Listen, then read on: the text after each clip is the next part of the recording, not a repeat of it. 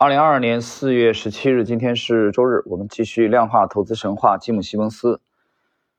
呃，今天是第七十九集。上一集谈到了文艺复兴在二零一七年的四月底啊，四月二十九号解雇了戴维·马吉曼啊，这其实是一个很令人遗憾的决定啊。马吉曼因为毕竟是在呃大奖章的关键的时期啊，还是提供了给公司做出了巨大的贡献。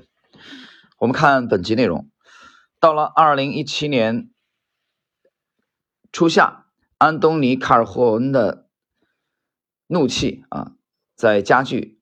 那么，这位巴尔的摩警察退休系统的执行总监对莫瑟越来越不满。巴尔的摩警察退休系统在瑞福基金投资了两千五百万美元。卡尔霍恩决定将不满告知文艺复兴。他拿起电话给瑞福的代表打了电话。我觉得很担心，这位代表说。卡尔霍恩不是第一位来投诉墨色的人。之后，在和行业顾问交谈的时候，卡尔霍恩发现文艺复兴公司的其他客户也向公司表达过这样的诉求。很快，卡尔霍恩和巴尔的摩退休系统的其他董事会成员投票决定把资金从瑞福撤出。这笔钱对于文艺复兴来说微不足道，没有人会担心任何投资者的撤资。但是到了当年十月。文艺复兴公司自己的近五十名员工发起抗议，矛头直指墨瑟，认为他给公司带来了不曾有过的负面影响。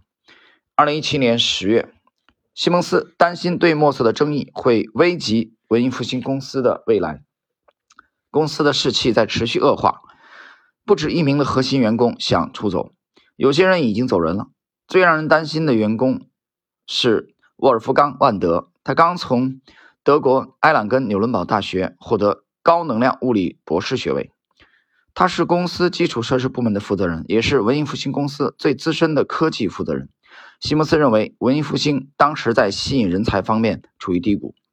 一年多以来，西蒙斯一直无视墨色工作之外的个人的生活。现在，他觉得应该要。有所行动，在十月的一个早晨，他来到莫瑟的办公室，告诉莫瑟有重要的事情要讨论。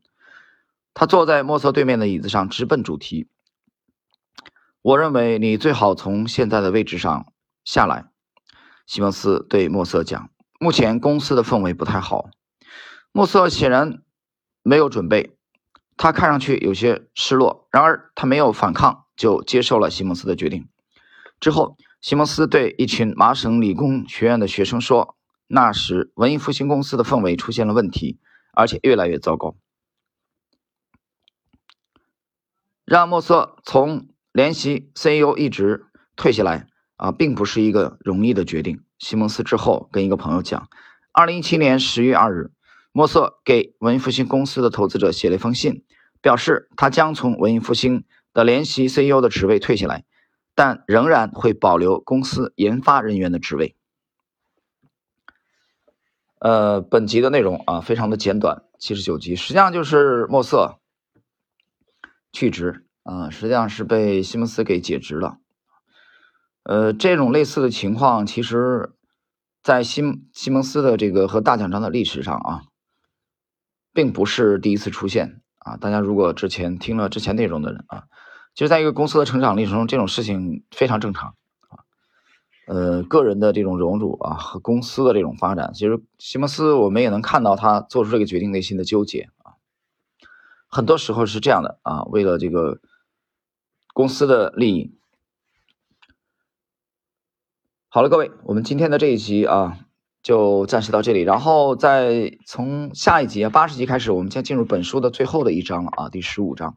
第十五章的内容也比较简短啊，比较简短。这是本书的最后一章。呃，近期我已经在考虑这个这部书啊之后，这部书之后的备选的几部啊，现在还没有最后确定。我想在近期我们要把它确定下来。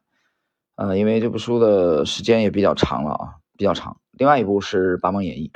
呃，总体来说，我觉得下一步我们应该还是倾向于啊，应该是。倾向于这个趋势投资为主的啊，这个这个方面的啊，挑选这个优秀的素材。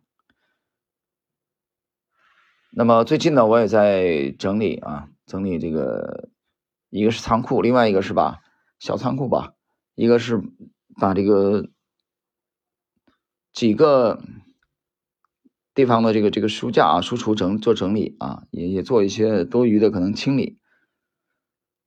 呃，我想近期在十五章结束以后啊，我们很快的就会有另外一部投资的经典啊来解读啊，请大家继续关注。好了，我们今天的内容就到这里。